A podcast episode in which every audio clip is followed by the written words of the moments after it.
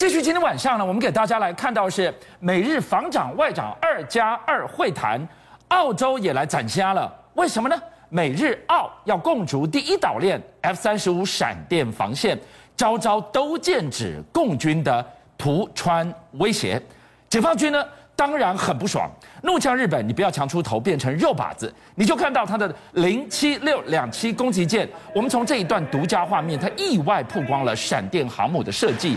天下为中的闪电对决，谁占上风呢？我们看到啊，因为本来哈美日之间有日美日安保同盟，所以两个国家的关系啊，基本上根本就是要唇齿相依的。是，所以呢，你可以看到美国国王那个美国的国务卿布林肯加上国防部长，然后呢跟日本的这个外相还有国防部长进行一个二加二会谈，而且呢最后他们发表了一个联合声明呢，需要啊就是要维持这样一个区域稳定，而且呢今天不只是美国跟日本之间而已，我们看到日本跟澳洲啊紧接着也要签订了这样一个协定。然后要强化啊军事合作，因为其其实啊原本在太平洋盆地里面呢，澳洲跟美国啊，澳洲跟日本就是美国在西太平洋中一北一南最重要的两个盟邦。那现在两者之间啊签订这样一个军事合作，那其实严格来讲就等于是把这整个西太平洋地区从日本拉到澳洲，建立一条联合防线。好，今天晚上一开始听夏伟这么讲，大家第一个纳闷就是澳洲怎么也进来了呢？我们就来告诉大家，它是 mega 中的 mega，因为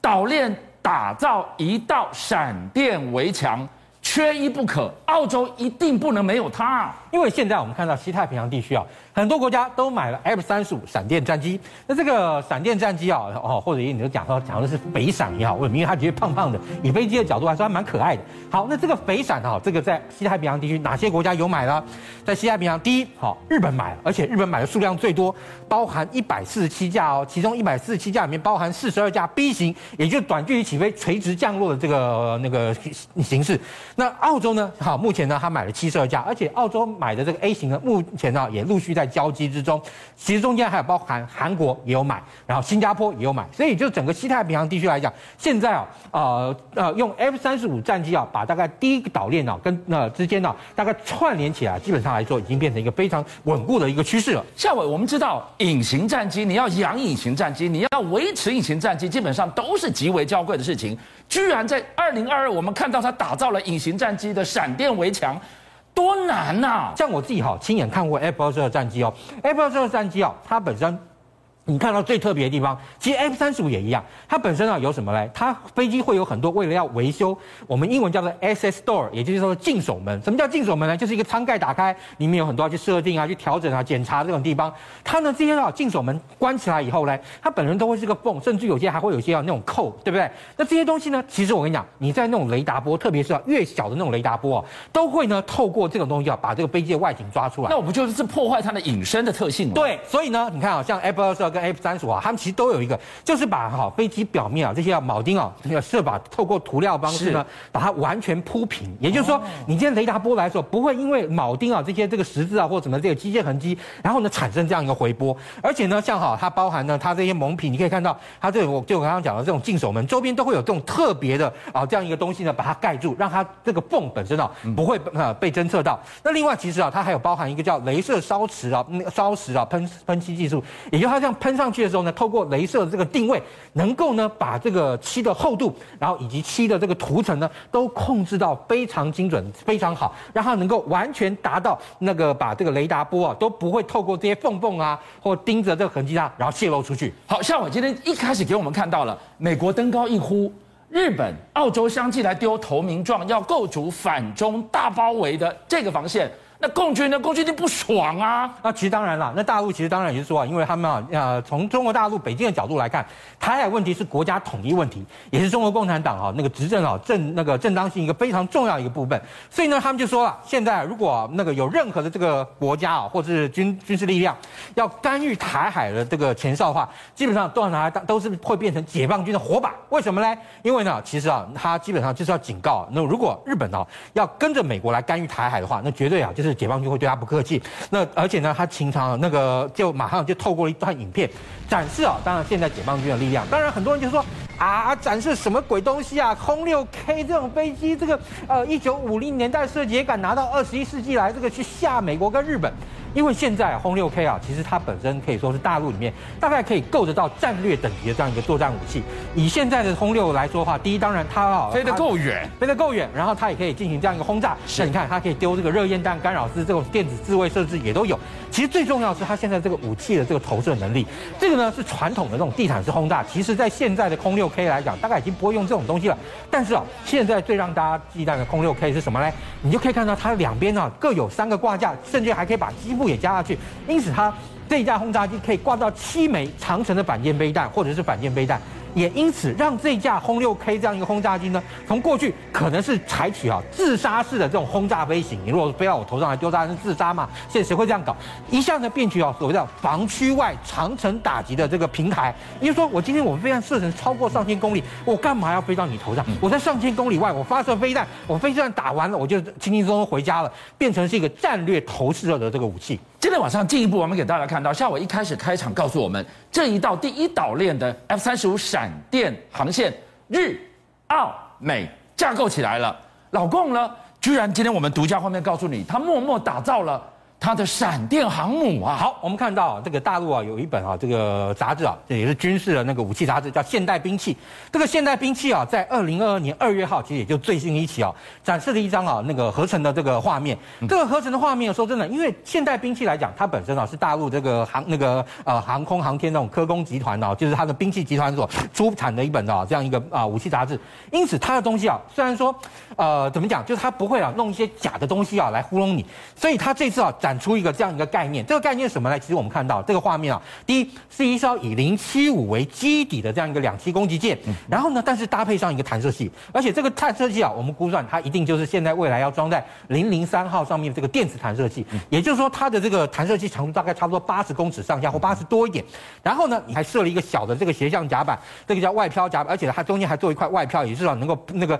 呃类似像啊美国航空母舰上也能够做一个呃舷外的这样一个甲板，让它这个甲。板本身呢，你可以做一个小的一个斜向夹板，也就是说，它这个透过无人发射的这个攻击十一啊，或是这种彩虹七啊这一类的无人机，还可以透过这样一个斜向甲板啊，做传统的捕捉钩式的降落。也就是说，整个零七五这样一个系统啊，它未来产生两种船，零七五两栖攻击舰跟零七六这种算是轻型航空母舰，让轻型航空母舰能够支援现在它大型的这个舰队航空母舰，可能没有办法快速的。大量的增张增加的这个情况下，又要能够让它的这个航舰载航空兵的能力呢，能够跟美国哈那个在西太平洋地区能够达到一定程度的这个一针长短这样一个程度。继续，我们就顺着这一张照片，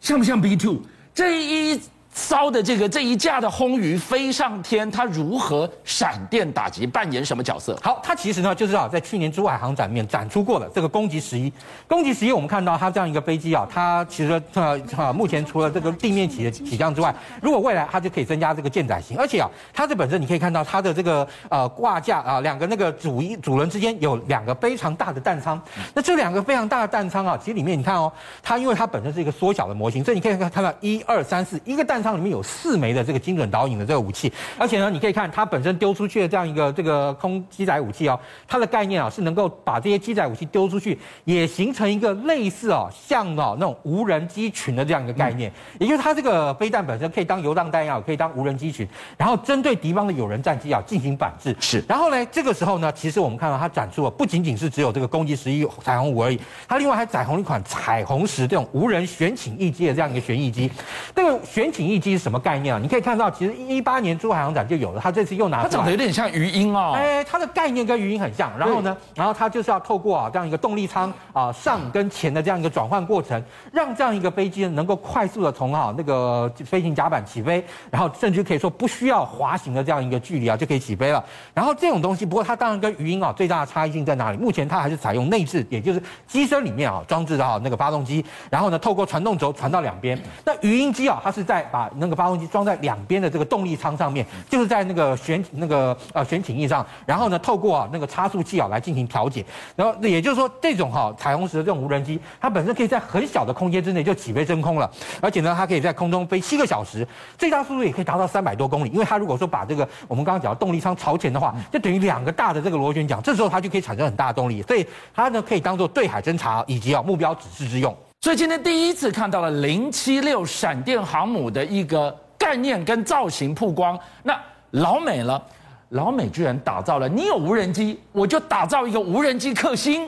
好，我们看到。美国他们这次啊，雷神公司它开发了一个新的东西呢，叫做呃呃胶囊这样一个无人机概念。其实胶囊一啊，它本身是一个比较小型的无人机哦。它这种小型无人机，它发射出去以后啊，它可以在空中啊进行啊空中侦察，以及甚至有自杀式的这样一个攻击。但是你看这个胶囊二啊，就跟哈胶囊一啊，可以说是一个性能的大提升版。为什么呢？因为呢，它就可以针对敌方的无人机群啊进行反制。因为它本身哈，它这样发射出去，它本身是一个小型的，但是呢，它本身呢哈，它可以哈透过它的飞行，然后。你看，跟刚刚影片上面你可以看到，它可以去碰撞别人的呃这样的一个无人机哦，是，或者是啊，你看像这样，运用爆炸的火药能产生自杀自杀式的这样一个攻击，专杀无人机的无人机，它靠得很近，然后就爆炸，炸给你看。因为它本身啊，它今天如果是在敌方这个那个无人机的高威胁区，你看就可以透过这样一个轻型战术轮车发射一颗啊胶囊这样一个好那个类似像巡弋弹药或是游荡弹药的这样一个无人机，它在空中寻找。当敌方的无人机接近的时候，它就飞过去，然后呢进行自杀式的攻击。然后正是这个时候呢，我们会看到很妙的是美呃大家都以为啊是美军啊他所期待的这种陆上的这种方阵快炮，因为美国有把那个方阵快炮放到卡车上，然后呢再做这种军事基地啊作为这种近波防御之用。但是从公布的影片来看，哎不对哦，它的无人机飞过来，你可以很明显的看到有一个小东西飞过去，然后产生爆炸。所以呢，显然今天啊狙杀这个攻击伊拉克美军基地的这个无人机呢，是美军使用类似。像胶囊或甚至就是胶囊这样一个无人机反制载具，邀请您一起加入五七报新闻会员，跟俊相一起挖真相。